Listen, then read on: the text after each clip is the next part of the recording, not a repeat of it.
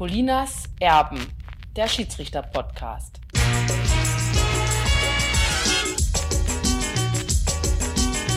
Wir gratulieren die Bayern. Was ist los? Warum spiele ich so ein Spiel? Berti Vogts ist die dumme Sau.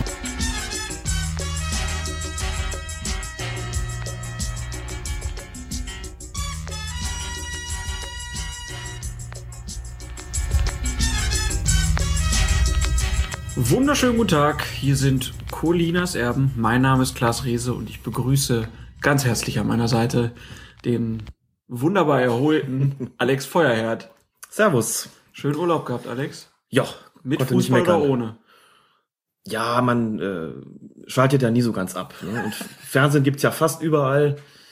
Äh, die Möglichkeit, mobile Endgeräte zu benutzen, ebenfalls. Insofern war ich da schon auch durchaus auf dem Laufenden. Und dann direkt am letzten Wochenende warst du beim Rhein-Derby im Einsatz. Genau. Als Chaperon. Als Was Chaperon oder auf Englisch Chaperon. Man ist sich nicht ganz einig, wie das ausgesprochen wird. Jedenfalls? Ah gut, Tour de France, Chaperon, das klingt einfach schön. klingt auch äh, etwas vornehmer, denn die wörtliche Übersetzung von Chaperon ist Anstandsdame.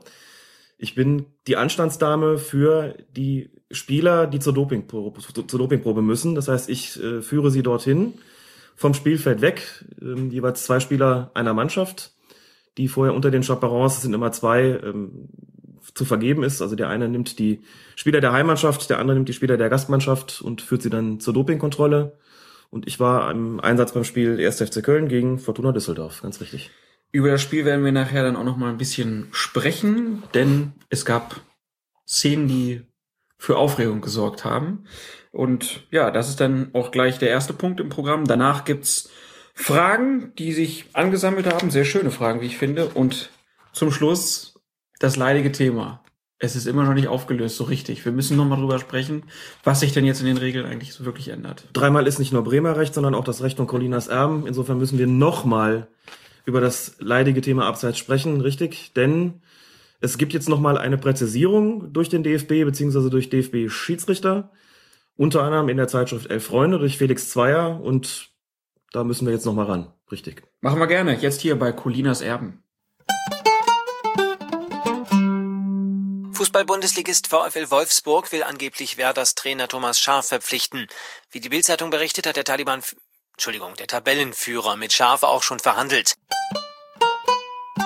starten wir mit einem Blick auf das EM-Finale der Frauen in Schweden. Deutschland ist Europameisterin, wurde überall gesagt, geworden. Und in dem Spiel gab es aber zwei Situationen, die dazu geführt haben, dass Nadine Angerer zur Heldin des Spiels geworden ist. Denn die rumänische Schiedsrichterin Christina Dortschurman hat zweimal auf Strafstoß entschieden, in der 29. und in der 61. Minute. Da gab es dann direkt die Nachfragen. War das denn so richtig? Fangen wir mit dem ersten an. Norwegische Spielerin dringt in den Strafraum ein, wird dann von Celia Okoino Daimbabi am Fuß getroffen und fällt dann aber erst kurz danach. Also so mit, mit so einer leichten Verzögerung. Und ich nannte es dann, sie fällt Mölleresk, der Mann mit der Schutzschweibe. Ähm, wie hast du die Szene gesehen? War der Elfmeterpfiff da berechtigt? Ich glaube, ich hätte ihn nicht gegeben, den Strafstoß, ehrlich gesagt, denn... Direkt mit, mit dem ersten Blick oder erst mit der Zeitlupe? Nee, eigentlich schon mit dem ersten Blick. Es sah seltsam aus, weil sie gar nicht in der Bewegung war, äh, die, die norwegische Spielerin, sondern im Grunde genommen aus dem Stand heraus äh, weg wollte und dann war da ein Hindernis im Weg, nämlich äh, dieser Fuß, der eigentlich gar nichts machte, als da zu stehen. Ähm, insofern war das eher so ein recht, ja, sehr dankbar angenommenes, äh, eine sehr ange dankbar angenommene Stolperfalle. Also das fand ich äh, nicht mehr grenzwertig, sondern eigentlich schon darüber hinaus, nämlich dahingehend, dass ich denke, den hätte man nicht zwingend geben müssen. Eine Schwalbe war es für mich eigentlich auch nicht. Das wäre eigentlich eine klassische Situation gewesen, wo man als Schiedsrichter oder Schiedsrichterin sagt, komm, weiterspielen. Ne, Das, äh, weder das eine noch das andere. Äh, Auf jeden Fall ein Strafstoß, der in der Tendenz Richtung ähm, großzügig ging in der Vergabe. Muss man dazu sagen, ich habe das Spiel nicht ganz sehen können, eben weil das äh, Spiel Fortuna Düsseldorf beim 1. FC Köln parallel lief, nicht da im Einsatz war, habe deswegen live dann nur noch in dem Medienraum im Müngersdorfer Stadion die letzten 20 Minuten mitbekommen. Kann also zur Schiedsrichterinnenleistung insgesamt jetzt nicht sagen, sondern nur zu den einzelnen Situationen beim ersten Strafstoß. Also eher nein als ja. Wurde dann ja auch gehalten von Nadine Angerer, genauso wie der zweite in der 61. Minute. Da läuft Mhm. die Spielerin von Norwegen so durch zwei deutsche Abwehrspielerinnen hindurch, wird da so in die Zange genommen und fällt dann auch erst so ein bisschen verzögert. Mhm. War der berechtigt? Den hätte ich auf jeden Fall gegeben, den fand ich sehr berechtigt. Denn ich weiß nicht mehr, welche deutsche Spielerin es war, da geht das Bein klar raus. Maroschan war's. Okay, da geht das Bein klar raus und das bringt die norwegische Spielerin ins Stolpern. Sie tritt sich daraufhin dann mit dem einen äh, Fuß gegen das andere Bein, das aber wie gesagt nicht freiwillig, sondern das ist herbeigeführt worden durch das Foulspiel. Dass sie dann mit Verzögerung fällt, spielt letztlich keine Rolle, denn entscheidend ist, äh, dass es diesen Kontakt gegeben hat, der sie aus dem Tritt gebracht hat und insofern war der Strafstoß da auch ohne Zweifel berechtigt. Also beim ersten Elfmeter, da wurde sie nicht wirklich aus dem Tritt gebracht, Nein. sondern hat sich einfach dafür entschieden. Beim zweiten Ja. wurde sie aus dem Tritt gebracht und deswegen ein Foul. Da war sie ja auch in der Bewegung. Das äh, finde ich dann nochmal ein Unterschied zu einer Situation, wo jemand einfach nur den Fuß hinstellt und ich bin gar nicht in der Bewegung und äh, habe dann durchaus die Möglichkeit, also dem Hindernis quasi aus dem Weg zu gehen. Also das im ersten Fall war es sehr dankbar angenommen, im zweiten Fall äh, ist der Fall völlig äh, sozusagen unfreiwillig erfolgt, muss man sagen, wenn auch sehr spät, aber das ist halt so, wenn man aus dem Tritt gerät, so die normale Reaktion ist ja, man versucht doch das Gleichgewicht zu halten, wenn es dann nicht geht, fällt man halt hin und so ist das da auch gewesen. Also die Berechtigung ähm, müssen wir, glaube ich, nicht diskutieren beim zweiten Strafstoß. Nadine Angerer hält dann wieder, Mhm. der Ball bleibt im Spiel, die Schützin rennt zum Ball und Jennifer Kramer von Turbine Potsdam räumt einfach ab.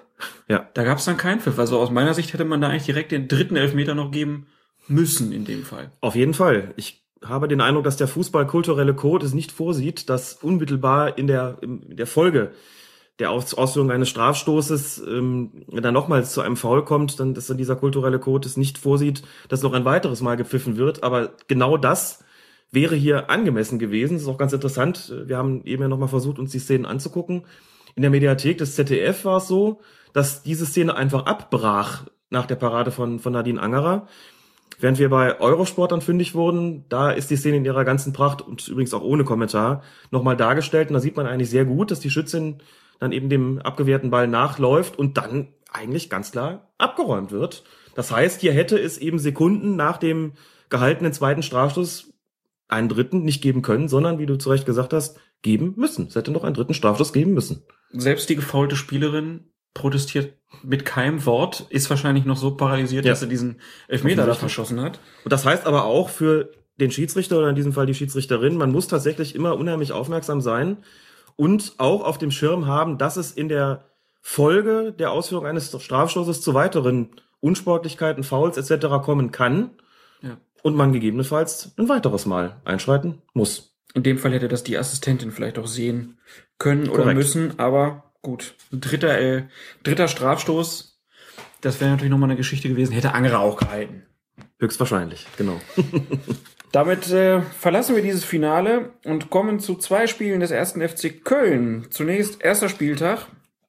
Dynamo Dresden, erster FC Köln. Schiedsrichter war Wolfgang Stark. Und da gibt's eine Szene, da ist der Torwart von Dynamo Dresden, ähm, Kirsten, der Sohn von Ulf.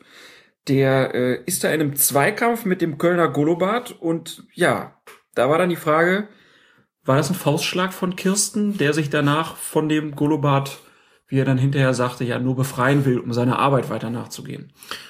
Ich glaube, das ist recht eindeutig, wenn man es im äh, Fernsehen sieht, wenn man es in der Zeitlupe nochmal sieht. Ich muss dazu sagen, es eine für den Schiedsrichter sehr schwer zu erkennende Situation noch gewesen ist, weil der Zweikampf zwischen Benjamin Kirsten und Golobart schon eigentlich vorbei schien. Der Ball ist auch schon wieder aus dem Strafraum geschlagen worden und dann kommt es erst zu dieser, zu diesem, ja, nochmaligen Zweikampf sozusagen zwischen Kirsten und Golobart und dann sieht man, wie äh, Kirsten wie so ein Boxer erst einmal versucht, ihn nicht richtig trifft und dann noch ein zweites Mal ihm irgendwie so Richtung Bauch oder Richtung Richtung Rücken schlägt. Muss dazu sagen, dass Golobart ähm, sich dann auch extrem fair verhalten hat in der Situation.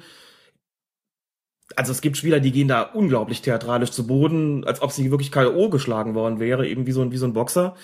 Das hat Golobat nicht getan. Insofern mag die gesamte Situation für Wolfgang Stark auch harmloser ausgesehen haben, als es de facto gewesen ist. Er wird möglicherweise und sein Assistent auch dem Spiel gefolgt sein. Der Ball war, wie gesagt, schon aus dem Strafraum ähm, rausgeschlagen worden.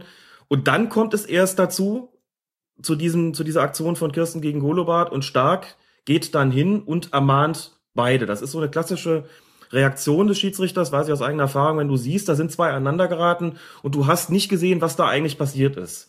Dann gehst du mal hin und sagst, pass auf, Kinders, beruhigt euch mal, macht das auch wirklich in, in, mit Zeit, die, die beiden Spieler zu ermahnen. Man konnte auch sehen, an der Art der Ermahnung, dass Stark gar nicht äh, bemerkt hatte, was da eigentlich vorgefallen ist.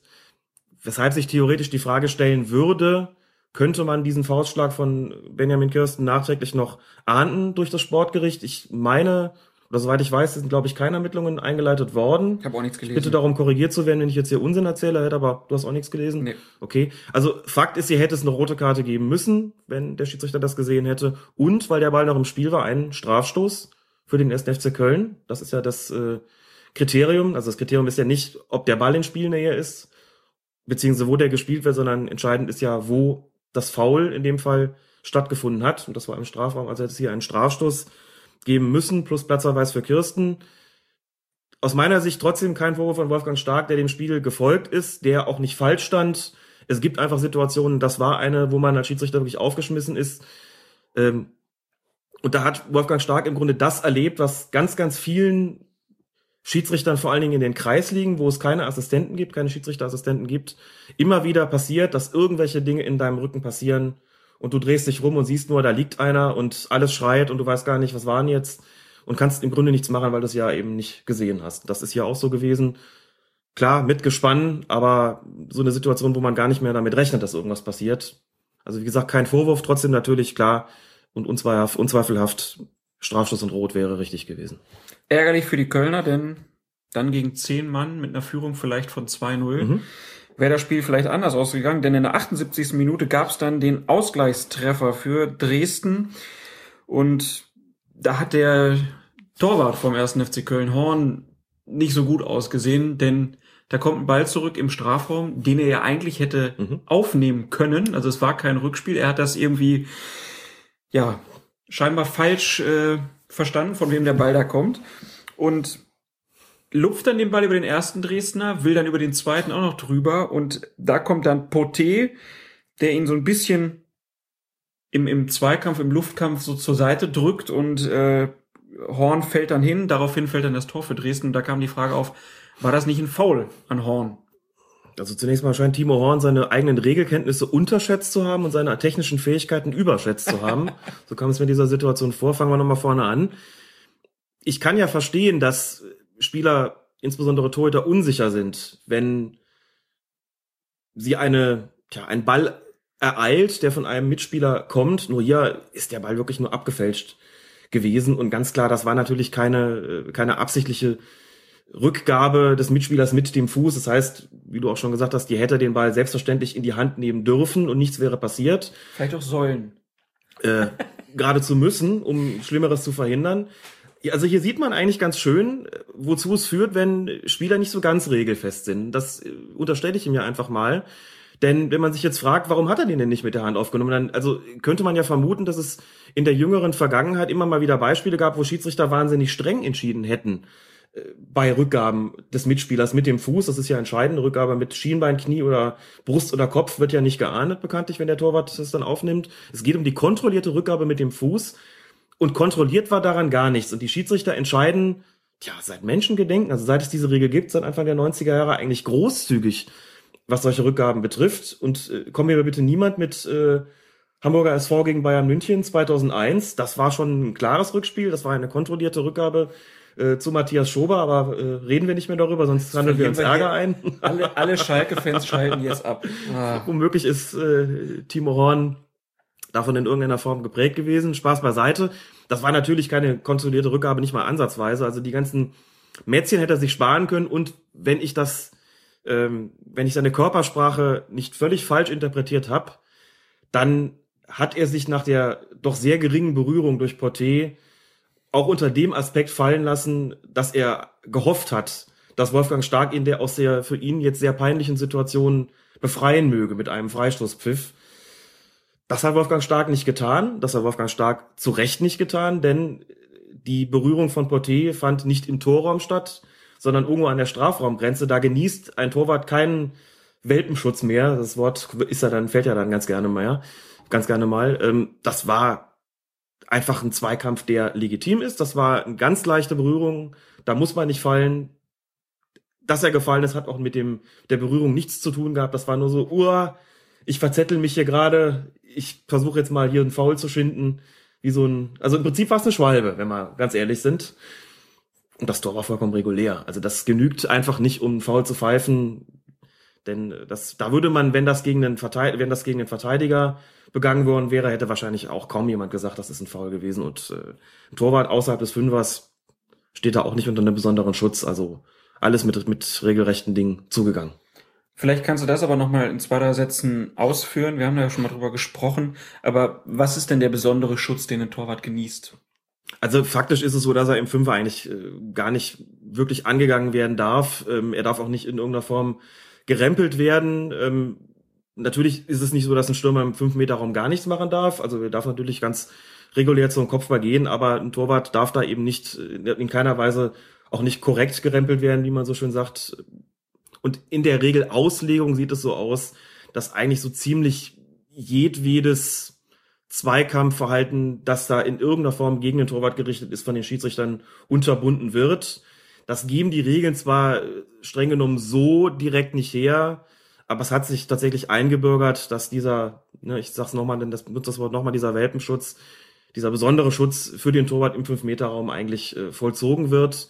Nur genießt er den außerhalb eben nicht und da wird er behandelt wie jeder andere Feldspieler auch. Ne? Aber im Fünfer ist es einfach so, wenn der Torwart zum Ball geht und hat die Ende schon oben und wird da in irgendeiner Form gerempelt, dann pfeifen die Schiedsrichter das eigentlich immer ab, weil das da, wie gesagt, nicht zulässig ist. In diesem Fall lag Wolfgang Stark also Vollkommen richtig. richtig, ja. Und damit haben wir dieses Spiel dann auch abgehakt. Kommt zum nächsten Spiel vom 1. FC Köln. Dieses Rhein-Derby, bei dem du warst. Äh, ist ja kein Derby, habe ich mir sagen lassen. sondern? Das Nicht-Derby-Derby sozusagen. Das wahre Derby ist vom 1. FC Köln gegen Borussia Mönchengladbach. Angeblich ist das kein Derby gegen Fortuna Düsseldorf. Ach so, Sagen viele FC-Fans. gut. Für die Düsseldorfer scheint es ja was Besonderes zu sein. Wenn man so die, die Videos im Vorhinein mit den Punkten. Nennen Ja. wir es einfach das Gullideckel-Derby. Genau. Also Köln gegen Düsseldorf, jetzt nach dem Unentschieden. Genau. Äh, Schiedsrichter Knut Kircher, äh, du bist Fan.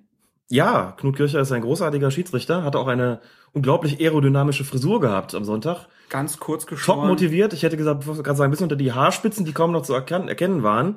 Das ist ganz lustig, weil er so den vom Haaransatz ist ein bisschen wie bei, kennst du noch Gabriele Krone Schmalz? Ja. ja. So ein bisschen sah das aus. Also Ingo Appel-Style auch. Ja. Genau, also ganz, ganz äh, kurz und windschnittig geschnitten.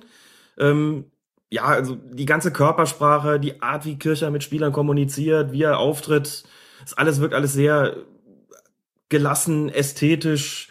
Also wirklich großartig, muss man sagen. Also nicht ohne Grund äh, hat er einfach auch bei den Spielern immer wieder eine hohe Akzeptanz. Und natürlich ist das auch der Grund, warum er zu so einem Spiel geschickt wird. Ne? Man sieht also Dynamo Dresden gegen den FC, Wolfgang Stark, 1. FC Köln gegen Fortuna Düsseldorf, Knut Kircher. In den beiden ersten Spielen des 1. FC Köln hat der DFB zwar seine besten Pferde sozusagen geschickt und insbesondere bei Knut Kircher, wie gesagt, den sehe ich immer sehr, sehr gerne pfeifen. Ähm, wir reden jetzt über einzelne Situationen im Spiel, aber da muss man sagen, da, also ich hatte, was hat er gehabt? Vier gelbe Karten, fünf gelbe Karten. Da ist nicht groß was passiert und das ähm, finde ich schon große Klasse, wie er das immer wieder regelt. Wir werden dann jetzt auch bei den Szenen, die wir besprechen, dann auch nochmal auf die, auf das besondere Talent von Kircher dann, glaube ich, zu, zu sprechen kommen. Es gibt drei Szenen, die wir besprechen wollen. Die erste in der 37. Minute. Da gibt es einen Zweikampf Lamberts gegen Matuschik. Und da kam dann die Frage auf, gelbe Karte, rote Karte, Raus die Sau, genau. aber Knut Kircher macht's anders. Er ermahnt nur. Mhm. Beschreib doch erstmal den, den Zweikampf, der da so passiert ist, wie du ihn gesehen hast. Es gibt, FC ist im Ballbesitz ähm, und mischt sich gerade die, mischt sich gerade die Katze in unsere Regelkunde ein. Ne? Vielleicht können wir das mit ihr jetzt äh, gerade mal nachstellen. Nein. Also der FC ist im Ballbesitz und Lamberts geht mit ähm, weit vorgestreckten Beinen zum Ball, muss man sagen. Der Ball ist für ihn auch spielbar, allerdings nur mit großem Risiko, eben mit gestreckten Beinen, das, wobei er im Kauf nimmt, dass Mateschik dabei getroffen wird und genauso geschieht es dann auch. Er trifft tatsächlich zuallererst den Ball. Infolgedessen, ähm, auch durch diese, diese Bewegung mit gestreckten Beinen, klemmt er ein Bein von Mateschik ein, bringt ihn dadurch zu Fall. Und hier ist es so, hier kann man eben nicht sagen, der hat doch zuerst den Ball gespielt und dann erst den Gegner getroffen, dass man hier also äh, vielleicht sogar ans, ans Weiterlaufen denken könnte, sondern wenn ein Spieler so mit Risiko reingeht, das Bein vorstreckt, den Gegner dann auch trifft, dann ist hier auf Foul zu entscheiden. Das hat Kirche auch getan, hat das Spiel sofort unterbunden.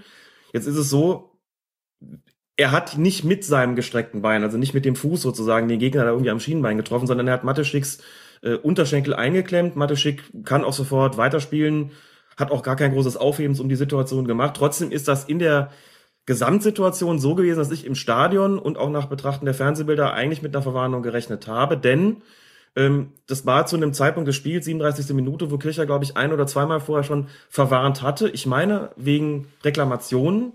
Und das war so im Spiel eigentlich das erste Foulspiel, von dem man jetzt gesagt, jetzt, das ist so ein Ding, wo du denkst, wenn er das jetzt nicht mit Gelb ahnet, dann läuft da möglicherweise Gefahr, ähm, dass sich die Situation hier zuspitzt. Jetzt muss man dazu sagen, das hat sie nicht. Das ist eben auch Knut Kircher, der einfach eine riesengroße Akzeptanz bei den Spielern hat. Konsequenz, er ermahnt Lamberts auch ähm, sehr deutlich, gibt ein Five-Konzert von den FC-Fans. Es gibt aber im Grunde genommen keine großen Proteste äh, von Seiten des 1. FC Köln, dass er da kein Gelb gezeigt hat, wie das vielleicht bei anderen Schiedsrichtern der Fall gewesen wäre. Das heißt, er hatte für seine Entscheidung schon eine Akzeptanz.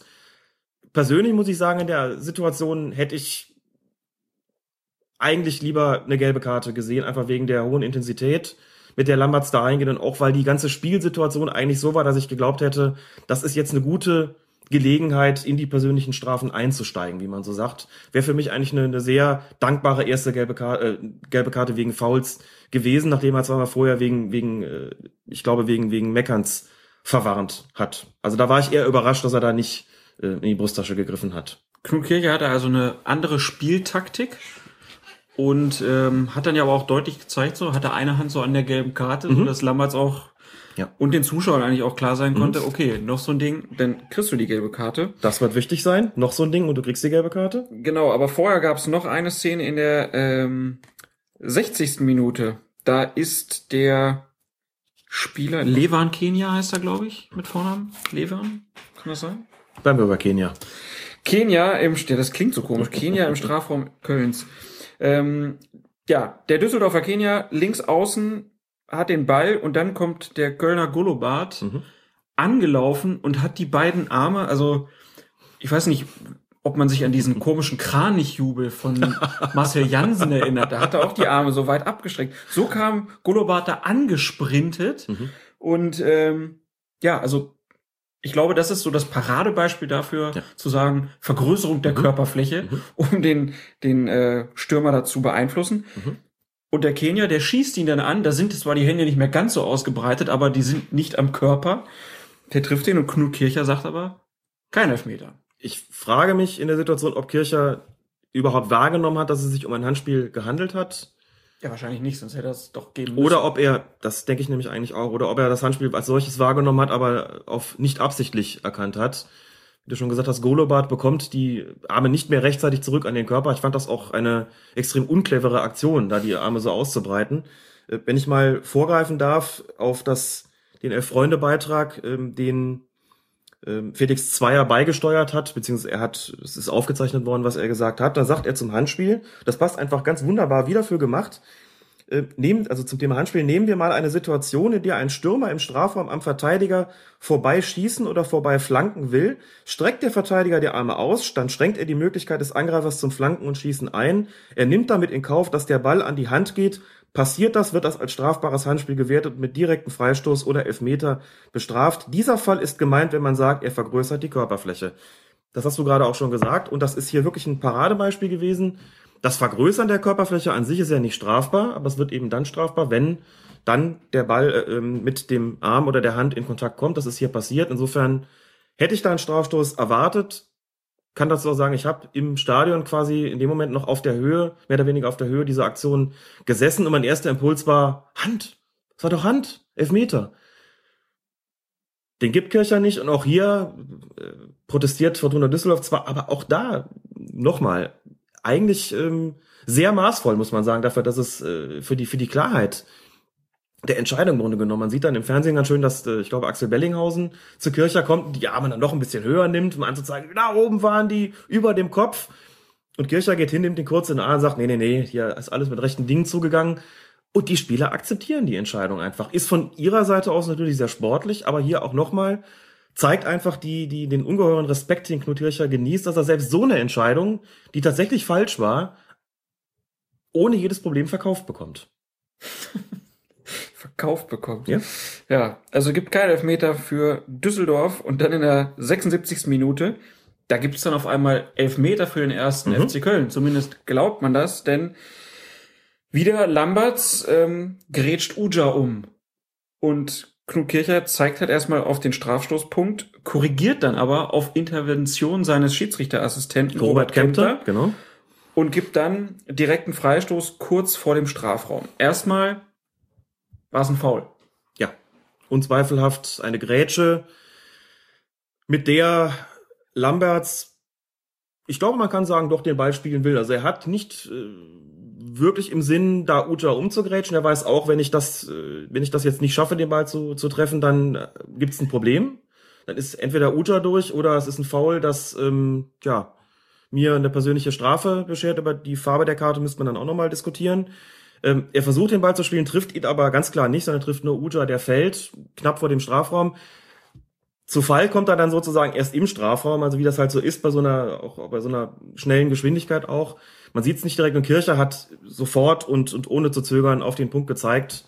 Ähm, dann ist in der Kommunikation oder in der Zusammenarbeit im Gespann was nicht hundertprozentig äh, reibungsfrei verlaufen, denn äh, ich habe es im Stadion sieht man es, habe ich es besser gesehen letztlich als äh, im Fernsehen, wo nochmal in den, den Fanblock dann äh, geblendet wird. Man sah, dass Kircher auf den Punkt zeigte und guckte dann raus und machte so eine Geste so, deutete so mit seiner mit seiner Hand, eine Hand auf die Ohren so, ich habe hier irgendwas nicht richtig verstanden. Also es war so, so habe ich das interpretiert oder ich habe es nicht gleich gehört, denn möglicherweise hat ihm da Robert Kempter über sein Headset eben was anderes gesagt als Strafstoß. Also musste Kircher sich korrigieren, hat das dann auch sofort getan, hat auf direkten Freistoß entschieden, also den Elfmeter zurückgenommen. Auch hier, ich will es nicht überbetonen, aber auch da muss man wirklich sagen, erstaunlich wenig Proteste, eigentlich gar keiner. Und auch vom Publikum nicht. Und auch vom Ne, Publikum die ja nicht, erstmal genau. total aufgeputscht Mhm. waren durch Ja. den Strafstoß. Genau. Riesenfreude auf der Bank bei den Und plötzlich Fans. gibt's nur Freistoß, Und gibt's nur ja. Freistoß. Ja. Mhm. Kein Five-Konzert, nichts, sondern es wird so hingenommen. Weil Und da kann ich auch sagen, da habe ich schon am Spielfeldrand gestanden wegen der Dopingkontrolle. Man steht die letzten 20 Minuten dann am Spielfeldrand. Ähm, und die Aufregung da ist eigentlich immer sehr, sehr groß. Und die Aufregung von Seiten äh, des, der, der, der Ersatzspieler und der äh, Verantwortlichen des 1. FC Köln war ausgesprochen gering. Es war kurz ein bisschen Verwirrung. Was gibt's denn jetzt? Ah, na, gibt's nur Freistoß, dann wird's wohl so sein. Also groß gemeckert hat da eigentlich keiner. Die Düsseldorfer waren ein bisschen beim vierten Offiziellen dran und hier so nach dem Motto, kann das sein? Guck mal, der Assistent, aber alles im Rahmen des, des völlig normalen und ähm, wie gesagt, ganz, ganz geschmeidig die Entscheidung korrigiert bekommen, da muss man sagen. Und ja auch zu Recht. denn das heißt, war ein- außerhalb das Foul. Das haben wir Ein- noch gar nicht gesagt. Absolut außerhalb, äh, aber auch sehr, sehr gut gesehen vom Assistenten. Es war knapp außerhalb, aber es war erkennbar außerhalb. Und im Grunde hier auch eine exzellente Geschichte von Seiten des Assistenten, das so erkannt zu haben. Jetzt könnte man natürlich erstmal darüber sprechen, der Uja, der will das Foul da auch unbedingt ziehen. Mhm. Das können wir jetzt hier aber nicht weiter diskutieren, aber wer sich die Szene nochmal anguckt, der kann sich auch fragen, warum versucht er nicht einfach durchzulaufen, das Tor zu erzielen? Nein, er will dieses Foul ähm, irgendwie für sich gesprochen bekommen, denn Lamberts grätscht rein Mhm. und den Lamberts, den hatten wir ja vorhin schon mal, Mhm. der hätte dann eigentlich eine persönliche Strafe doch eigentlich da spätestens bekommen müssen. Unbedingt. Also hier ist für mich auch kein Grenzfall mehr gegeben, wie im, in der ersten Situation, wo man sagt, na gut, er geht zwar mit gestreckten Beinen rein, aber das Foul entsteht nicht infolge des gestreckten Beins, sondern weil er nur den Fuß des Gegenspielers einklemmt.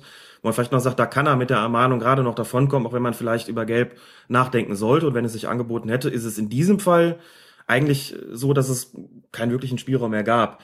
Äh, Man könnte sogar über die, darüber diskutieren, ob hier nicht, das nicht sogar schon Richtung Notbremse geht, denn wenn Uja da durchgegangen wäre, hätte er, wenn ich es richtig gesehen habe, eigentlich nur noch den Torwart vor sich gehabt.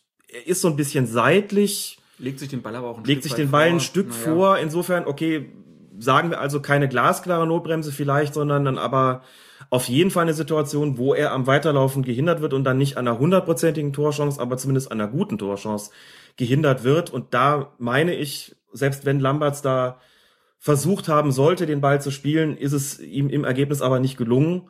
Da hätte ich eine persönliche Strafe erwartet. Und einigen wir uns dann von mir aus auf die, auf die geringere, also gelb.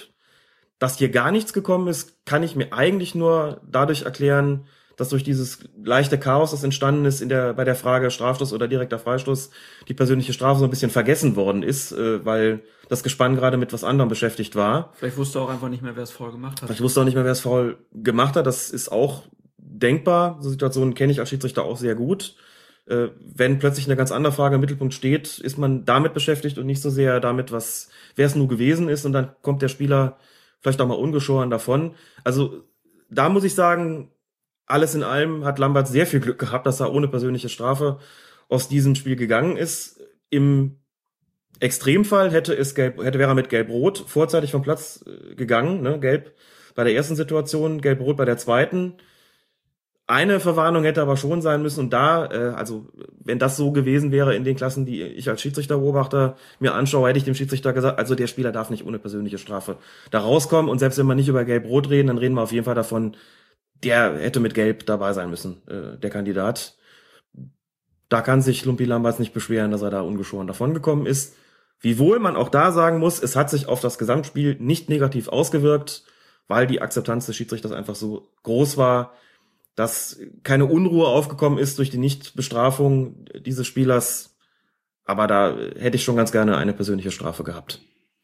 Tja, Knut Kircher kann's. Ja. Selbst wenn er Fehler macht, gibt's hinterher keine große Aufregung. Nein, so ist es, genau. Und auch im Gespann tolle Zusammenarbeit, muss man sagen. Gerade in dieser letztgenannten Situation, aber auch ansonsten einfach eine sehr, sehr runde Geschichte. Und wir reden jetzt hier über einzelne Situationen, aber insgesamt war das für mich ein würdiger Spielleiter für diese Partie. Das muss man immer wieder sagen. Und ja, wie gesagt, hat der DFB auch gut daran getan, so einen guten Mann zu schicken. Wunderbar. Das als Fazit zu den ersten Spielen. Die Bundesliga-Saison kommt ja demnächst und äh, nächste Woche können wir erstmal über viel DFB-Pokal sprechen. Wenn euch da was auffällt, dann lasst es uns wissen. Ihr kennt die Kanäle, wie ihr uns erreicht. Ich heiße Max und bin sechs Jahre alt. Meine Frage ist, ob du noch was anderes gut kannst außer Fußball? Ob ich noch was anderes gut kann? Klar, ich kann mehrere Sachen gut. Ich kann, äh, das ist eine gute Frage, ne? äh, jetzt wäre ich selber rot, ey, das ist gut. ja, na klar, also, gut, ja. Kommen wir zu euren Fragen. Anonym hat sich wieder gemeldet und bezieht sich auf einen Artikel der Zeit vom 21. Juli. Und ähm, da steht dann drin, dass der DFB Präventivstrafen bei roten Karten haben will. Also rote Karten auf Bewährung sozusagen. Alex, was hat der DFB da vor? Es gibt eine Diskussion, ob man bei Platzverweisen nicht die gesamte Sperre oder einen Teil der Sperre, abhängig davon, wie lang sie ausgefallen ist, zur Bewährung aussetzt. Kann man sich, glaube ich, einigermaßen vorstellen. Also einfach dem Spieler, wie im, das im Zivilnehmen auch so ist, quasi eine Bewährung gibt oder die Chance gibt, sich zu bewähren. Und wenn er diese Chance nicht nutzt, sprich in dieser entsprechenden Zeit nochmal auffällig wird, ähm, dass dann die Restsperre auch noch gelten würde. Sprich, Also als Beispiel, du kriegst acht Spiele Sperre, dann musst du vielleicht erstmal nur drei aussetzen und wenn du dann innerhalb einer bestimmten Genau. Frist, halbes Jahr, Jahr, dann nochmal eine rote Karte kriegst, dann kriegst du die alte Sperre noch oben drauf und bist dann erstmal richtig lange aus dem Verkehr gezogen. Sowas beispielsweise, genau. Das wäre dann ja so, dass man sagt, gibt dir die Chance, dich zu bessern, äh, also die Chance quasi zur Resozialisierung auf dem Fußballplatz. Und wenn der Betreffende das nicht nutzt, dann äh, wird er für längere Zeit dann aus dem Verkehr gezogen. Ist zumindest, glaube ich, eine Sache, über die man nachdenken kann. Warum soll man sowas nicht mal versuchen? Das ähm, gibt es, glaube ich, aber bei Platzsperren auch schon, dass so eine Bewehr Bewährungsmöglichkeit gegeben wird. Also warum soll man das nicht bei Sperren auch mal versuchen? Dürfte sicherlich eine Sache sein, die auch in, nur in Abstimmung mit internationalen Verbänden wie der UEFA und der FIFA ähm, in Anspruch genommen werden dürfte. Aber das kann man sicher mit Interesse verfolgen, was dabei herauskommt. Warum nicht? Warten wir das also mal ab, beobachten wir. Die Fragen, die Anonym dann hat, die beziehen sich aber auf ja, eine andere mhm. Auslegung noch der Regeln. Er fragt sich, sind denn auch Änderungen an den Strafen äh, einführbar? Also was spricht dann dagegen, wenn man zum Beispiel Zeitstrafen wie bei anderen Sportarten einführt? Mhm. So nach dem Motto, naja, Bewährung nach Spielschluss, warum gibt es nicht auch eine Bewährung mhm. während des Spiels? Ja. Diese Zeitstrafe ist ja schon immer mal wieder ein Thema gewesen. Jetzt muss man dazu sagen, dass es sie im Jugendbereich auch immer noch gibt, zumindest in einzelnen Landesverbänden. Ich habe nicht den Überblick, inwieweit sie bundesweit in den unteren Jugendspielklassen gilt. Im Bereich des Fußballverbands Mittelrhein kann ich sagen, gibt es sie auf jeden Fall. Hier ist es so, dass nur in der äh, in den Jugendbundesligen die gelb-rote Karte äh, am Start ist. In den darunterliegenden Jugendspielklassen gilt noch die Zeitstrafe. Da gibt es aber kein Gelb-Rot. Das heißt, wenn einer Gelb-Rot bekommen würde, würde er für zehn Minuten vom Platz Fünf Minuten. Fünf Minuten. In dem Fall fünf Minuten, genau so wie es eigentlich in den Jugendspielklassen auch immer gewesen ist, gelb, fünf Minuten rot, wobei man da dazu sagen muss, dass die fünfminütige Zeitstrafe auch ohne vorherige gelbe Karte ausgesprochen werden kann, nämlich für Vergehen, die zwischen gelb und rot liegen, also bei denen der Schiedsrichter sagt, das, was du da gerade gemacht hast, Spieler, ist schlimmer als eine gelbe Karte, aber noch nicht so schlimm, dass ich dir rot zeigen müsste, also geh mal fünf Minuten raus. Es wäre aber auch die Folgestrafe einer gelben Karte, das heißt, wenn ich schon gelb gesehen habe und begehe ein weiteres verwarnungswürdiges Vergehen, dann gibt es im Jugendbereich hier fünf Minuten Zeitstrafe. Hat es lange Zeit auch gegeben im Amateurbereich. Genauer gesagt bis zur Einführung der gelb-roten Karte. Da wurde die Zeitstrafe dann ähm, aus dem Verkehr gezogen. Wenn wir aber, also es war Anfang der 90er Jahre, mhm. ich glaube 91 oder 92 ist die gelb-rote Karte eingeführt worden. Wenn ich nicht äh, das völlig falsch im Kopf habe, jedenfalls Anfang der 90er Jahre. Und wenn man nochmal zehn Jahre zurückgeht, wird man auf eine ähm, Entscheidung treffen, die 1982 von Seiten des Deutschen Fußballbundes gefällt worden ist. Da wurde nämlich beschlossen, dass die Zeitstrafe auch in der Fußball-Bundesliga eingeführt wird. Es gibt im Archiv des Spiegel einen Artikel, in dem das dargelegt wird von 1982, dass zur kommenden Spielzeit ähm, 83, 84 die Zeitstrafe in der Bundesliga eingeführt wird. Werden wir auf jeden Fall verlinken, aber mhm. warum wurde das dann nicht eingeführt? Weil die FIFA was dagegen hatte, wenn ich äh, das richtig im Kopf habe. Denn die Regeln gelten ja ähm, weltweit einheitlich und so eine massive Entscheidung, die sich eben auch noch auf die Profiligen ähm, bezieht, kann nur vom Weltfußballverband getroffen werden wenn ich das nicht völlig falsch im Kopf habe, und die Diskussion habe ich damals durchaus schon mitbekommen, fand das eine gute Idee. War es so, dass die FIFA gesagt hat, nein, eine Zeitstrafe führt ihr nicht ein, die Regeln gelten weltweit und wenn wir sagen, es gibt keine Zeitstrafe, dann gibt es zumindest in den oberen Spielklassen definitiv keine Zeitstrafe. Was ihr in euren Amateurspielklassen macht, was wir nicht mitbekommen im Weltfußball, ist nochmal eine andere Sache. Das heißt, da galt dann die Zeitstrafe noch zehn weitere Jahre es gibt heute sehr viele, wir haben das auch schon mal kurz angesprochen gehabt, es gibt heute sehr viele, die immer noch sagen, eigentlich ist es doch eine schöne Sache, Spieler sozusagen auf Bewährung des Feldes verweisen zu können, die dann im Spiel nochmal die Chance haben, äh, sich zu bessern. Also wer nach einer Zeitstrafe wieder auf den Platz kommt und ein weiteres Vergehen begeht, das eine Karte nach sich ziehen würde, der könnte dann nur noch die rote Karte bekommen. So ist es bis heute im Jugendbereich. Also auch ein Spieler, der nach einer Zeitstrafe dann, sagen wir mal, zu früh auf den Platz läuft, kann nur noch glattrot, knallrot bekommen. Es gibt also die Möglichkeit der Zeitstrafe nur ein einziges Mal. Viele haben es bedauert, ich übrigens auch, dass die Zeitstrafe damals ähm, aus dem Amateurbereich verschwunden ist.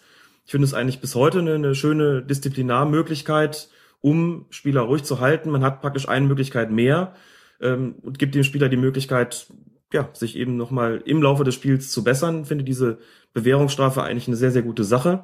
Gerade bei Vergehen, die vielleicht gar nicht so beabsichtigt waren. Exakt, gerade bei Vergehen, die nicht so beabsichtigt waren, die, ähm, ja, es gibt auch, wenn das Spiel sich immer weiter erhitzt, hat man auch schon mal vielleicht ein Gemecker, wo man sagt, jetzt ist die Zeit der gelben Karten vorbei, aber ich kann jetzt für eine Reklamation, die nicht beleidigend äh, ist, nicht einfach eine rote Karte verteilen, aber ich kann dem Spieler sagen, pass mal auf, zur Abkühlung gehst du jetzt mal raus. Und damals gab es eben im Seniorenbereich die zehnminütige Zeitstrafe und im Jugendbereich die fünfminütige und so ist es im Jugendbereich, wie gesagt, bis heute.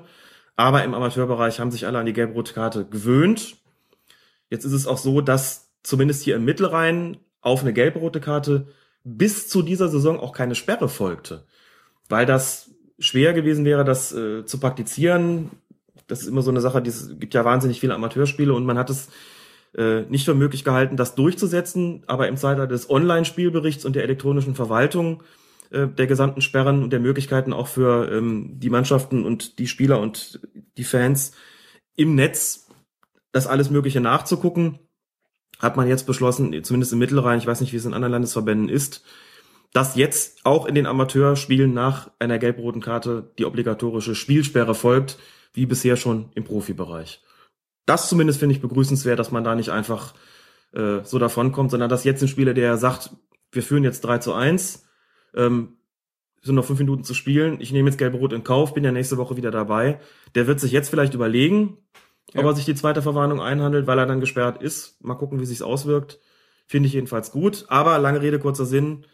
Zeitstrafe finde ich eigentlich eine gute Sache. Ähm, aber die FIFA hat's zumindest für den ähm, Profibereich auch verboten und auch gesagt, aber dann später eben auch gesagt mit Einführung der gelb-roten Karte, will sie das auch im Amateurbereich nicht mehr sehen. Sie genehmigt den äh, nationalen Verbänden nur noch für ihre äh, Jugendspielklassen Autonomie. Kurze Nachfrage noch. Ich als äh, Laie frage mich ja immer, wie man als Schiedsrichter genau im Blick hat, wann man die Leute wieder aufs Feld lässt. Also so Zeitnahme mhm.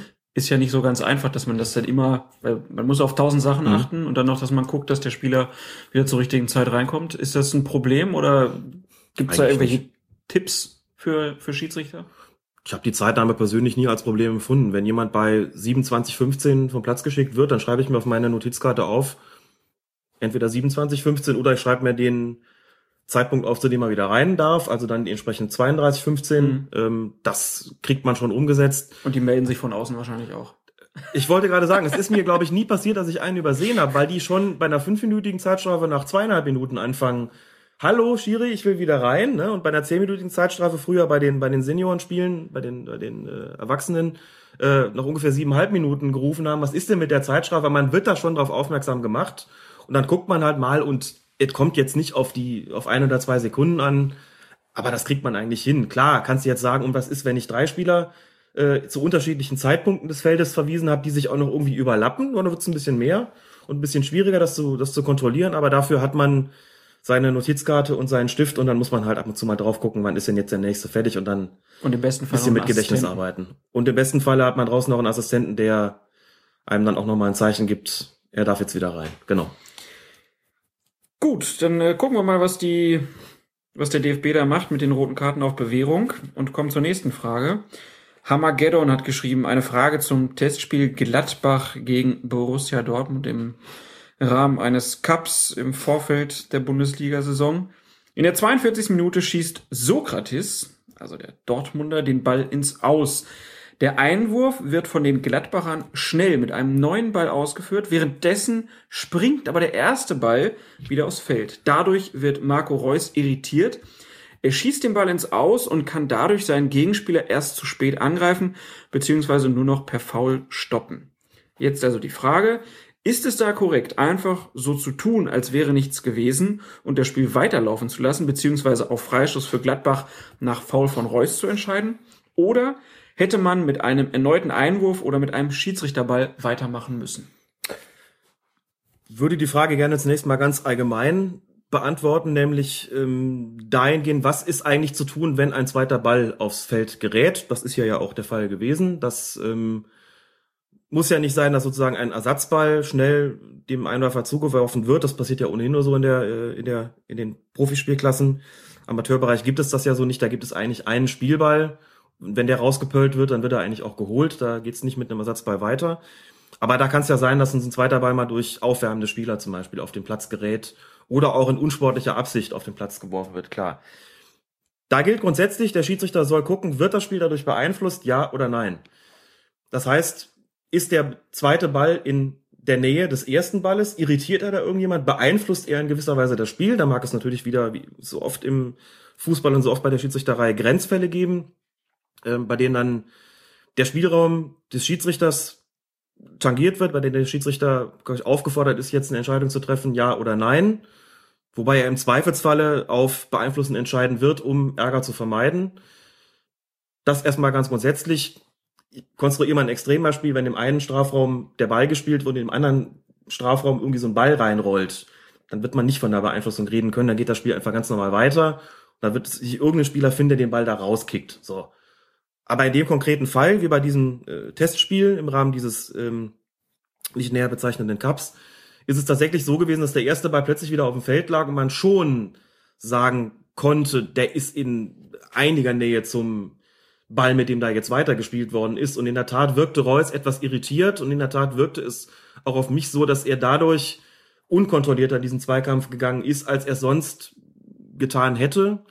Insofern kann man, anders als der Schiedsrichter, der gesagt hat, für mich hat da keine Beeinflussung stattgefunden, der hat dann den Freistoß gegeben, hat sich auch niemand drüber beschwert, muss man dazu sagen. Also irgendwie hat jetzt auch keiner gesagt, ey, da war ein zweiter Ball im Spiel und ich hätte ja ohne den. Also es wäre aber auch möglich gewesen, der Situation auf den Schiedsrichterball zu entscheiden, denn genau das ähm, würde passieren. Also eine Einwurfwiederholung ist hier nicht angesagt, denn der Ball war bereits regelkonform im Spiel. Als der zweite Ball dazu kam, das heißt, wenn der zweite Ball in irgendeiner Form beeinflusst, kann man da eigentlich nur auf den Schiedsrichterball entscheiden. Zumindest für den Fall, dass er da irgendwie ohne erkennbare unsportliche Absicht äh, auf den Platz ge geworfen worden ist. So, gibt's einen Schiedsrichterball, das wäre ja auch denkbar gewesen, ja. Selbes Spiel, andere Frage von Florian. Ähm, kurz vor Schluss, 60. Minute, also war ja ein kurzes Spiel, holt Weidenfeller einen Gegenspieler seitlich des Tors im 16er von den Beinen. Der Schiedsrichter entscheidet natürlich auf Strafstoß. Jetzt die Frage, hätte er jedoch nicht nach der neuen Regelauslegung gleichzeitig zwingend eine gelbe Karte zeigen müssen? Weiß jetzt nicht genau, welche neue Regelauslegung gemeint ist. Na, er meint wahrscheinlich, dass Torhüter ja, wenn sie also dass sie mhm. auch bei so einem Foul mit einem Strafstoß ja äh, ah, das ist gemeint. Okay. Eine, eine rote Karte bekommen müssen, ja. wenn es sich um eine Notbremse handelt. Gut, das wäre aber dann, okay, das heißt, aber eine Notbremse lag hier definitiv nicht vor. Ich habe die Szene gesehen, habe es mir nochmal angeschaut. Ein Foul der, der, der Marke ganz besonders dämlich. Das war fast am, am Strafraum Eck. Ähm, glaub, der Gladbacher Spieler war sogar mit dem Rücken zu Tor und dann grätscht ihm Weidenfeller da rein. Also der hat da kein Tor verhindert, hat auch keine Torchance verhindert, aber nur ein blödes Foul begangen.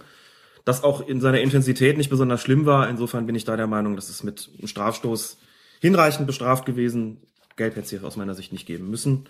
Und die Regel, dass jetzt ein Torwart bei einer Notbremse auch auf jeden Fall vom Platz zu fliegen hat, ist davon auch nicht tangiert in dieser Situation. Nächste Frage von Patrick, der wohl auch Schiedsrichter ist. Er schreibt, ich habe eine Frage, die vielleicht auch andere Schiedsrichter interessieren könnte. Ich habe vor kurzer Zeit ein Spiel geleitet, in dem es zu einem Freistoß für die Angreifer etwa fünf Meter vor dem gegnerischen 16er kam. Ich habe vor der Ausführung den Schützen gefragt, ob ich die Mauer wegstellen soll, also ob er sie auf den entsprechenden Abstand äh, stellen soll. Dieser verneinte und schob den Ball ins Tor, während der Torhüter mit dem Stellen der Mauer beschäftigt war. Ich entschied auf Tor und Anstoß, da es von mir ja auch kein Zeichen gab, dass ich das Spiel anpfeifen werde. War das richtig? Das war absolut richtig.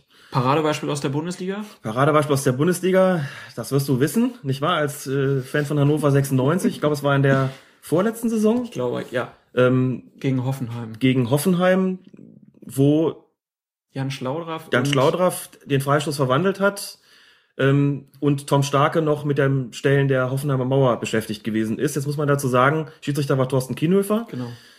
Jetzt muss man dazu sagen, dass das einerseits ein Paradebeispiel ist, gibt's auch im, im, im Netz zu sehen, gerade weil da ja der Freistoß verwandelt wird, ohne dass der Ball, ähm, ohne dass Kienhöfer da mit dem Stellen der Mauer beschäftigt gewesen wäre.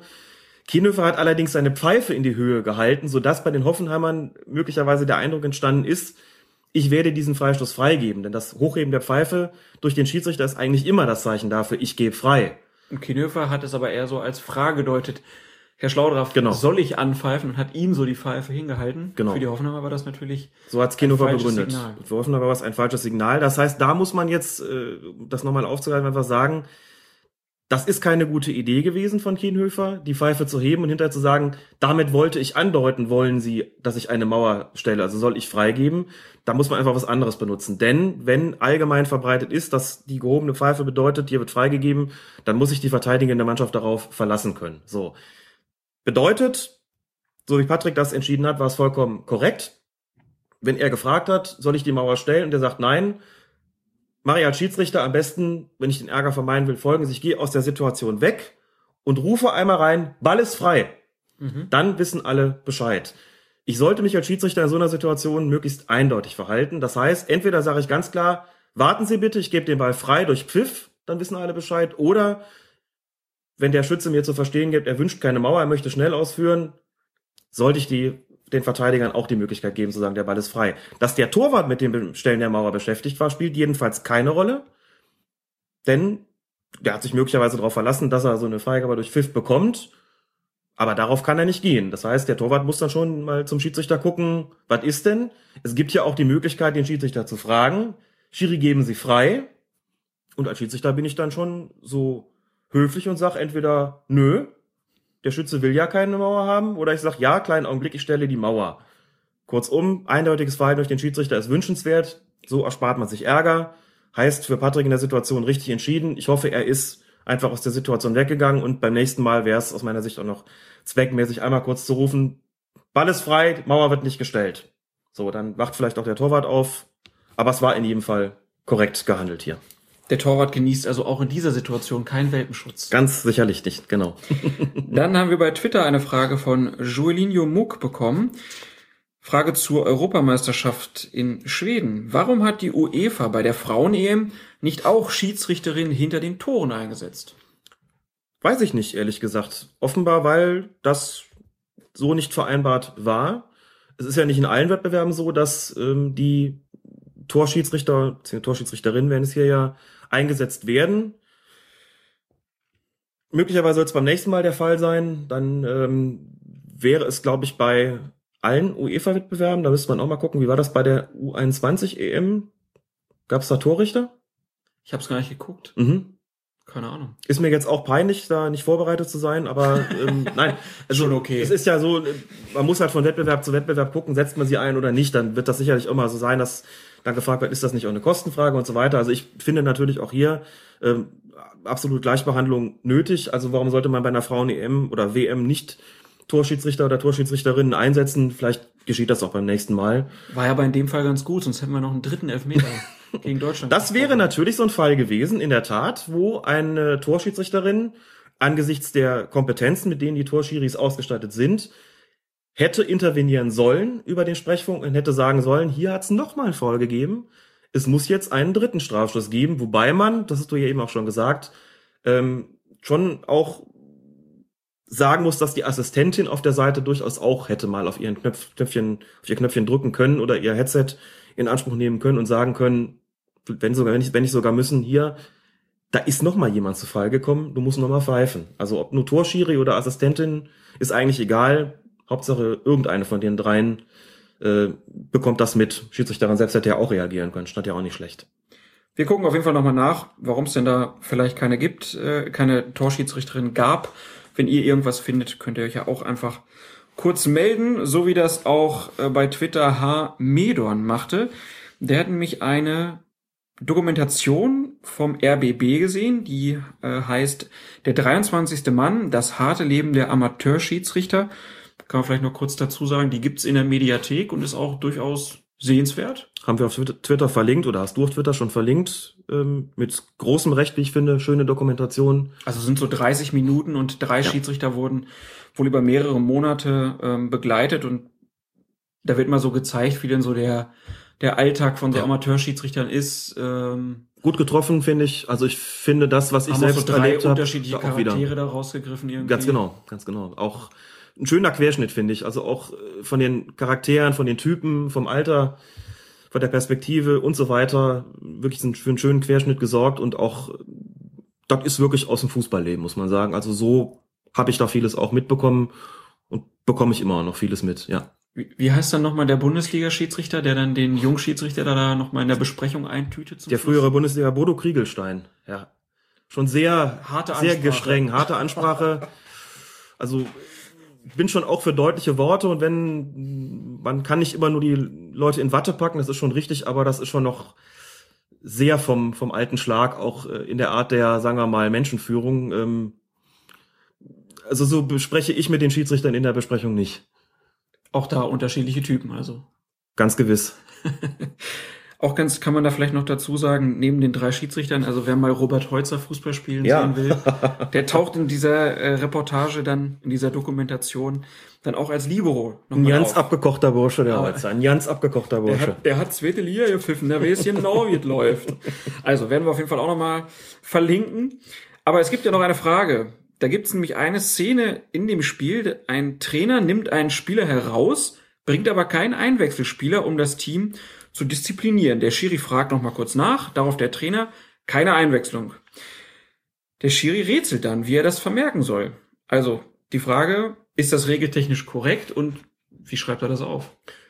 Ist natürlich selten, dass sowas passiert. Ne? Also wenn ich einen Spieler disziplinieren will und habe noch ein Auswechselkontingent, dann kann ich einfach sagen, du kommst jetzt raus und ich schicke dafür einen anderen rein. Also der Trainer äh, äußert sich dazu auch dann noch äh, in der Dokumentation. Das ist schon bemerkenswert. Also ich habe sowas auch in den unteren Bereichen noch nie erlebt. Was ich mal hatte tatsächlich war, ähm, kurz zu erzählen, vor vielen Jahren, als es die A-Jugend Regionalliga noch gab und als sie die höchste Spielklasse gab, damals äh, gab es noch keine, keine Jugend-Bundesligen, hatte ich häufiger mal ähm, das Vergnügen, die A-Jugend von Bayer Leverkusen zu pfeifen. Trainer damals Thomas Hörster, auch ehemaliger Bundesligaspieler und auch ehemaliger Trainer der Profis von Bayer Leverkusen, wenn auch nur über einen relativ überschaubaren Zeitraum mit recht mäßigem Erfolg, wie man sagen muss.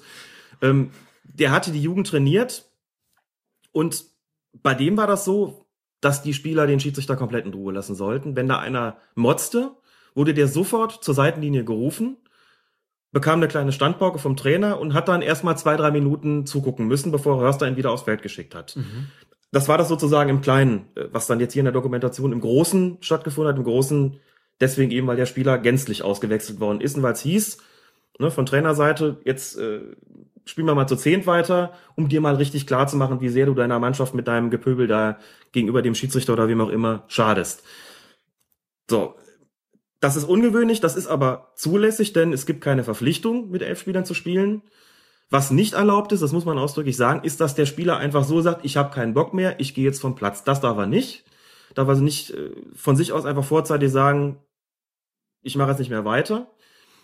Der muss dann über den Spielführer aufgefordert werden, wieder am Spiel teilzunehmen. Ähm, ansonsten hat ein Spieler natürlich das Recht zu sagen, Schiedsrichter, ich möchte mich gerne bei Ihnen abmelden. Ähm, aus welchen Gründen auch immer. Der kann jetzt sagen, mir ist, mir ist übel, wir können eh nicht mehr einwechseln, ich gehe jetzt raus. Das geht. Äh, er darf nur nicht sozusagen das Spielfeld unsportlich verlassen, also sozusagen, indem er ähm, aufgrund von, von, weil er keine Lust mehr hat oder damit äh, Keiner spielt zu mir ab. Ich keiner spielt raus. zu mir ab, so demonstrativ, ganz genau, äh, einfach das Feld verlassen. Das ist nicht möglich, aber aus siebte, Was, das was macht man denn mit dem? mit solchen Spielern, Ja. die gelten dann, also die werden, wie gesagt, erstmal über den Spielführer, den jeweiligen aufgefordert, wieder am Spiel teilzunehmen. Wenn sie dem nicht nachkommen, gelten sie als des Feldes verwiesen und dürfen auch nicht ersetzt werden. Das äh, sollten die Mannschaften und Trainer dann immer wissen. Also ein Trainer, der geschickt ist, sorgt in so einer Situation dann einfach dafür, dass ganz schnell ausgewechselt wird, wenn er das noch kann. Ähm, nachdem dann irgendwie Schiri, der ist verletzt, ne, da wird ein Schiedsrichter auch nicht nachfragen, es sei denn, er hat jetzt mitbekommen, dass er irgendwie stinkesauer den Platz verlassen hat, äh, aber wie gesagt, so genau fragt man dann normalerweise nicht nach. Also kommt er nicht zurück, gilt er als des Feldes verwiesen und darf auch nicht ersetzt werden. Und der darf auch nicht, wenn er jetzt sagt, oh, ich habe jetzt doch wieder Bock, wieder zurückkommen. Kommt er zurück, wird er verwarnt ähm, wegen unerlaubten Verlassens des Spielfelds. Das ist wirklich alles ganz klar geregelt. Okay. Dann kriegt er also auf jeden Fall eine gelbe Karte, kommt er nicht zurück, gilt er als des Feldes verwiesen. So, aber hier liegt ja ein anderer Fall vor. Hier liegt ja der Fall vor, dass ein Trainer sagt, nee, wir spielen zu zehnt weiter. Ich diszipliniere meine Mannschaft jetzt dahingehend. Das ist ja im Sinn und Geist der Spielregeln. So, und insofern ist dem da auch kein Vorwurf zu machen. Da passiert auch nichts weiter. Da wird dann der Schiedsrichter, einfach um auf Nummer sicher zu gehen, im Spielbericht in der Rubrik besondere Vorkommnisse eintragen. Mannschaft XY spielte ab der 78. Minute freiwillig mit zehn Spielern weiter. Kann er auch noch, äh, nur noch mit zehn Spielern weiter, kann er auch sagen, dass er vielleicht mit dem noch extra eine Rücksprache mit dem Trainer gehalten hat und der Trainer ihm bestätigt hat, keine Einwechslung. Kann er dazu schreiben, aus disziplinarischen Gründen. Dann weiß die Spieler eine Stelle, aha, hier ist alles mit rechten Dingen zugegangen. Hier ist nicht irgendein Platzerweis vergessen worden oder was auch immer. Aber regeltechnisch korrekt ist das, das ist zulässig, die werden nicht gezwungen, zu elf zu spielen. Wenn das so äh, vonstatten gegangen ist, wie das hier ähm, in der Dokumentation zu sehen ist und auch von Hamedon hier über Twitter beschrieben ist, dann ähm, ist dagegen im Grunde genommen nichts einzuwenden. Wie gesagt, dem Schiedsrichter wird ja ein Problemkandidat damit freiwillig aus dem Weg geräumt und der disziplinarisch, dem disziplinarisch korrekten Ablauf eines Fußballspiels wird damit ja Genüge getan. Insofern nichts gegen einzuwenden, aber eben höchst selten, denn die meisten Mannschaften und Trainer spielen ja dann doch mit elf Leuten das Ding zu Ende. Ne? Auf jeden Fall eine regeltechnisch sehr interessante Hochinteressant. Frage. Ja. Ja, vielen Dank dafür und wie gesagt, wenn ihr Fragen habt, meldet euch und wir gehen jetzt weiter mit dem Handspiel, mit dem Ellenbogeneinsatz, mit dem Fingerspitzengefühl Und und mit dem Abseits. Jetzt bei Colinas Erben. Ich habe einen prima äh, äh, Spruch vor- kürzlich gelesen, der hat gesagt, nicht die Reichen kaufen den Armen, äh, die, äh, nicht, die Reichen, äh, nicht die Reichen schlagen die Armen, sondern äh, die Schnellen die Langsamen. Und ich glaube, da muss man sich mal Gedanken machen.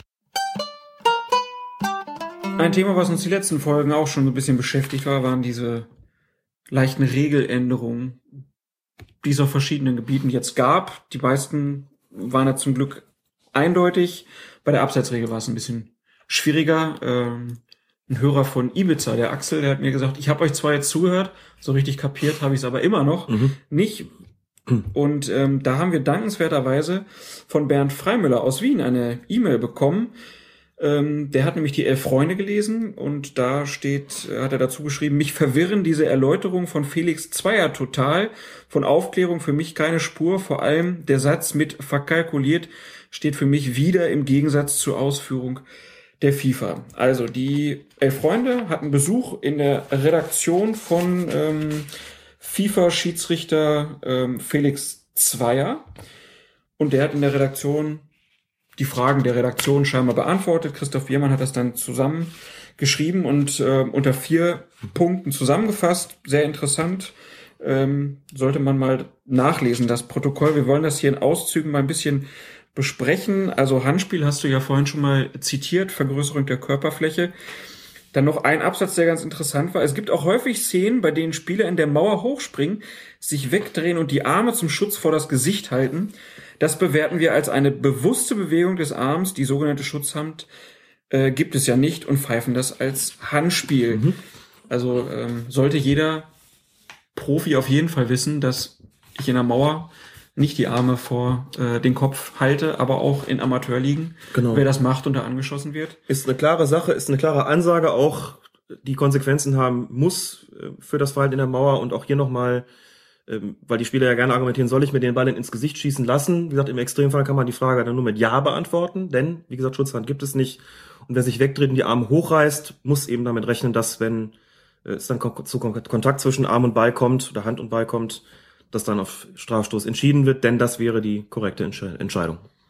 Zweite Diskussionspunkt war dann ähm, ja die Ellbogenschläge und das rohe Spiel. Ähm, vor allem die Ellbogenschläge waren ja letzte Saison ein großes Thema. Zweier sagt dann, dass er den Eindruck hat, dass das weniger geworden ist. Er sagt dann, es muss allen Spielern und Fans klar sein, es gibt immer wieder Interpretationsspielräume, in denen es nicht schwarz oder weiß, richtig oder falsch ähm, gibt. Das erzählen wir ja hier auch immer wieder. Ähm, Genau. und dann schreibt er ganz interessant, bei der Bewertung von Tacklings kann man übrigens schon an der Körperhaltung gut erkennen, ob ein Spieler unkontrolliert in einen Zweikampf geht. Gerät der Körper weit in Rücklage nach hinten, gehen fast immer die Beine nach oben. In solchen Situationen sage ich zu meinen Assistenten sofort, Achtung, da müssen wir besonders aufmerksam sein. Wenn jemand den Gegner dann knapp unter der Kniescheibe trifft, fällt es schon sehr schwer zu glauben, dass er den Ball spielen wollte. Oder vielleicht wollte er es, aber er konnte das nicht mehr und dann steht außer Frage rote Karte. Also da sieht man dann, wie auf dem Niveau dann halt schon die Körperhaltung ganz wichtig ist, schon im Vorhinein in der Bewertung von solchen Aktionen. Das ist auch deswegen so wichtig, weil es hier nochmal deutlich macht, was für Mechanismen spielen sich denn bei Schiedsrichter ab oder welche Anhaltspunkte haben Schiedsrichter, um die Frage der, nach der Strafbarkeit von Aktionen zu beantworten. Hier gibt Felix Zweier einen sehr, sehr guten Einblick. Worauf achtet er? Schon sozusagen im Vorfeld eines zu erwartenden Zweikampfs, was kann da passieren, damit man auch nicht überrascht wird, wenn es dann wirklich mal knallt und sich man die Frage stellen, man sich die Frage stellen muss, was war es nur jetzt? Unabsichtlich, absichtlich, gelbe Karte, rote Karte. Ähm, und auch, dass er hier sagt, klar, durch die Headsets gibt es nochmal andere Möglichkeiten als für Amateurschiedsrichter, dann auch schon Achtung zu sagen, um dann hinterher eine bessere Entscheidungsgrundlage zu bekommen. Das ähm, fand ich ganz schön, das hier mal so zu lesen. Findet, wie gesagt, eigentlich auch, wenn man, gerade wenn man eine längere Zeit pfeift, auch äh, dann bis in den unteren, bis in die unteren Klassen hinein statt.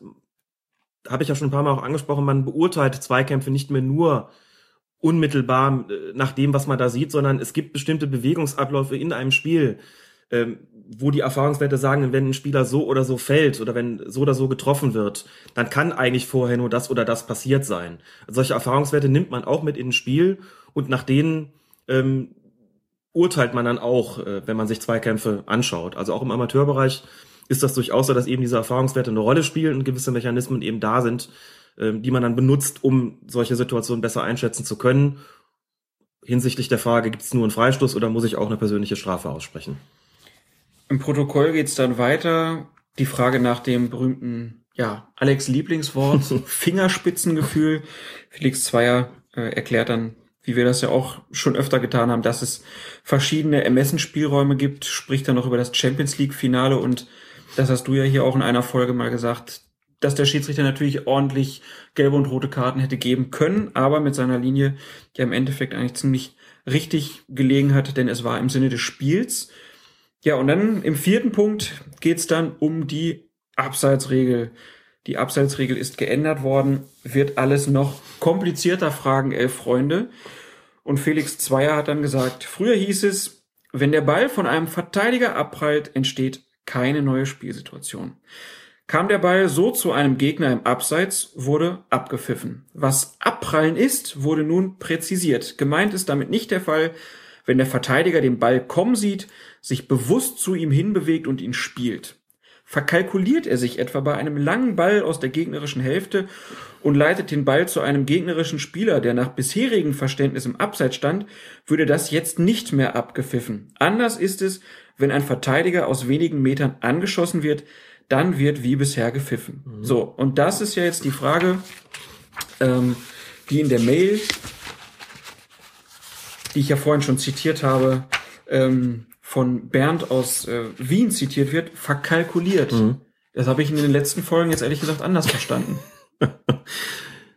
ich habe vor einer Weile auf dem Sommerfest des Fußballverbands Mittelrhein Sascha Stegemann getroffen, den wir ja schon als Interviewpartner hier hatten, und ihn ansprechen können, auch auf diese äh, andere Auslegung. Er hat. Hat er abgewogen, habe ich keine Lust drüber zu reden.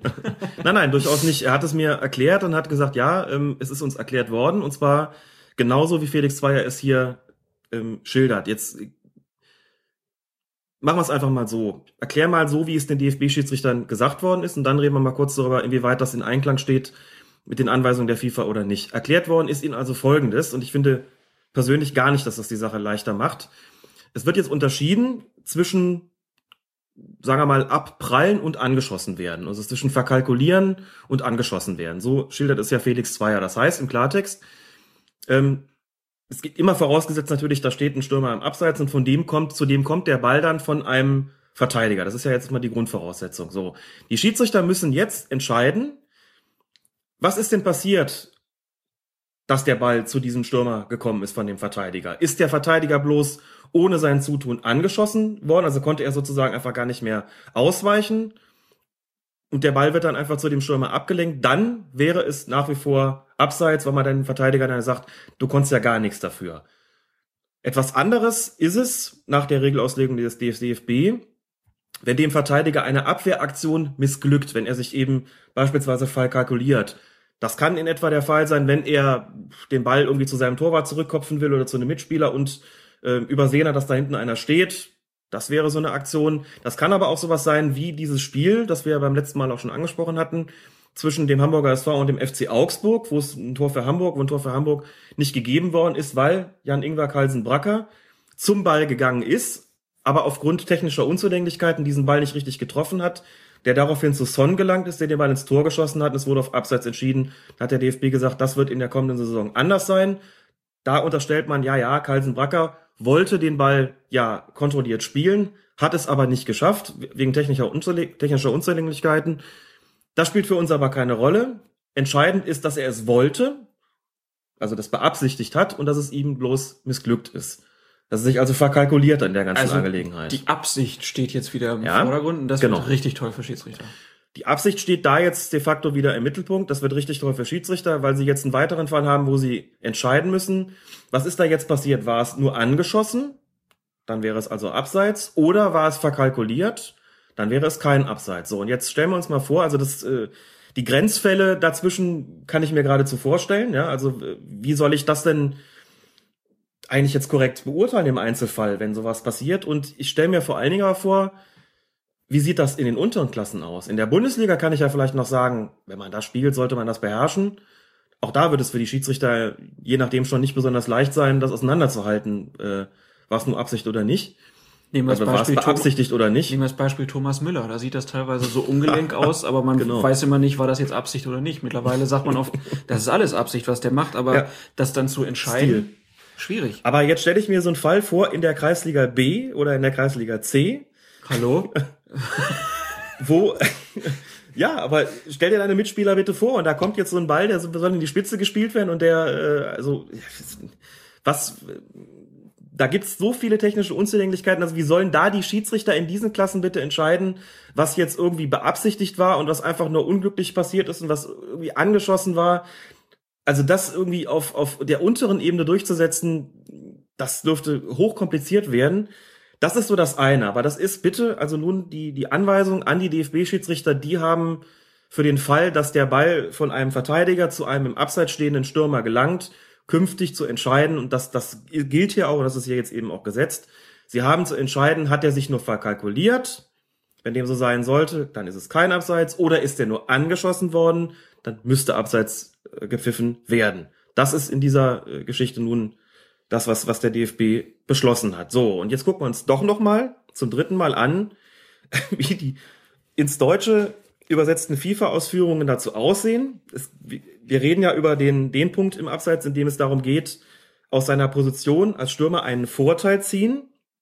So, und nochmal, da steht, aus seiner Position einen Vorteil ziehen heißt, dass der Spieler aus einer Abseitsstellung einen Ball spielt, also der Stürmer aus seiner Abseitsstellung einen Ball spielt und jetzt der aus einer absichtlichen Abwehraktion von einem gegnerischen Verteidiger zurückprallt, abgelenkt oder zu ihm gespielt wird.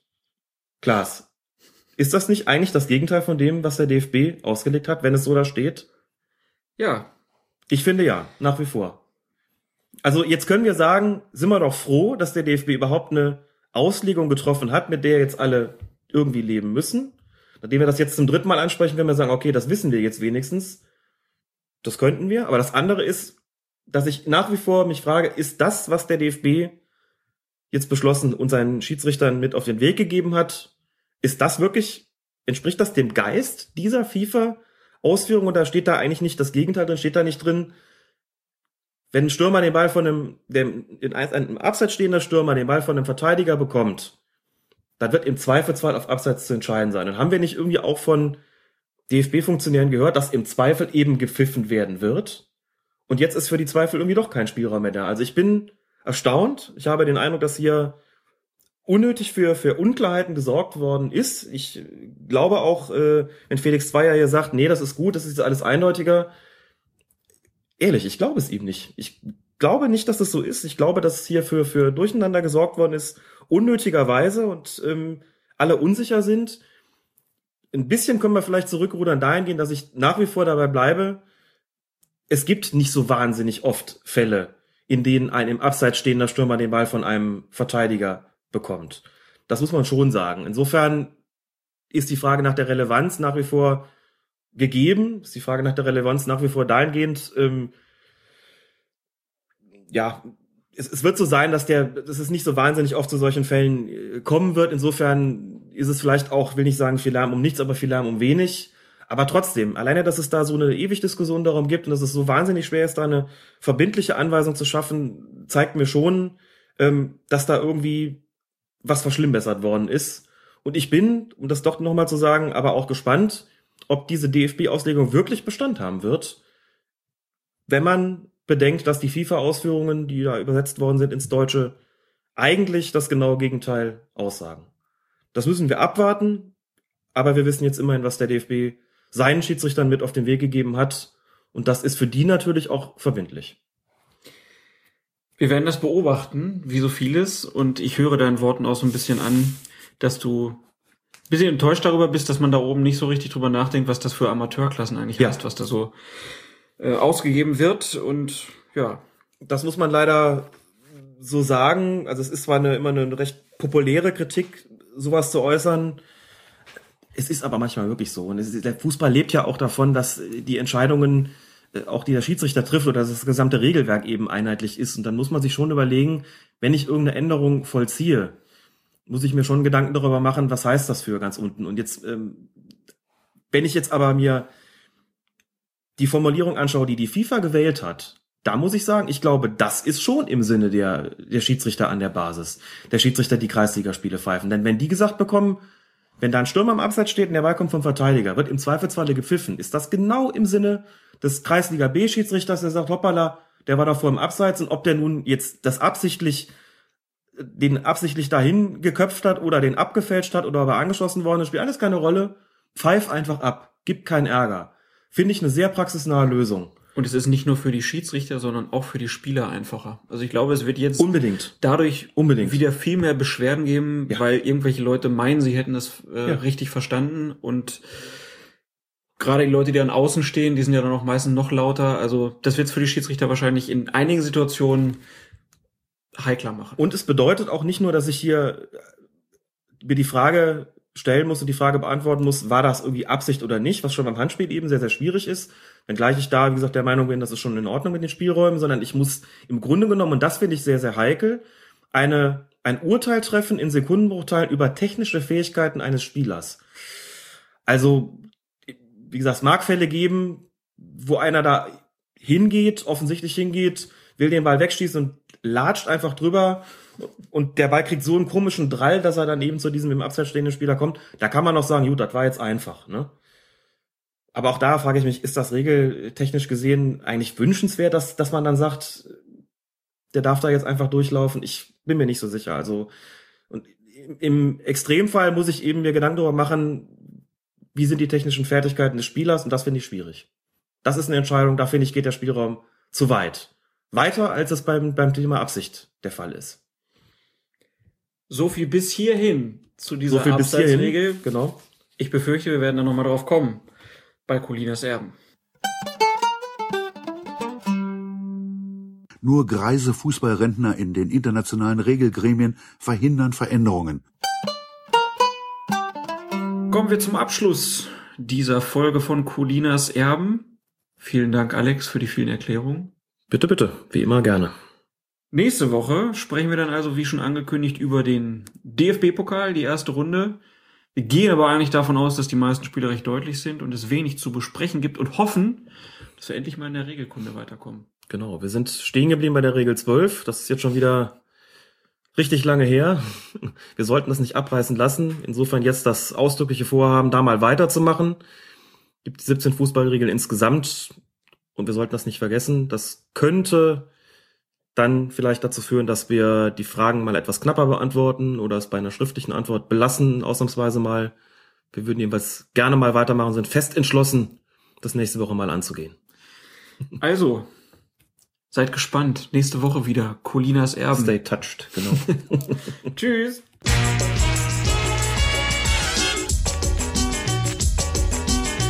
Wir gratulieren die Bayern. Was ist los? Warum spiele ich so ein Spiel? Berti Fuchs ist die dumme Sau.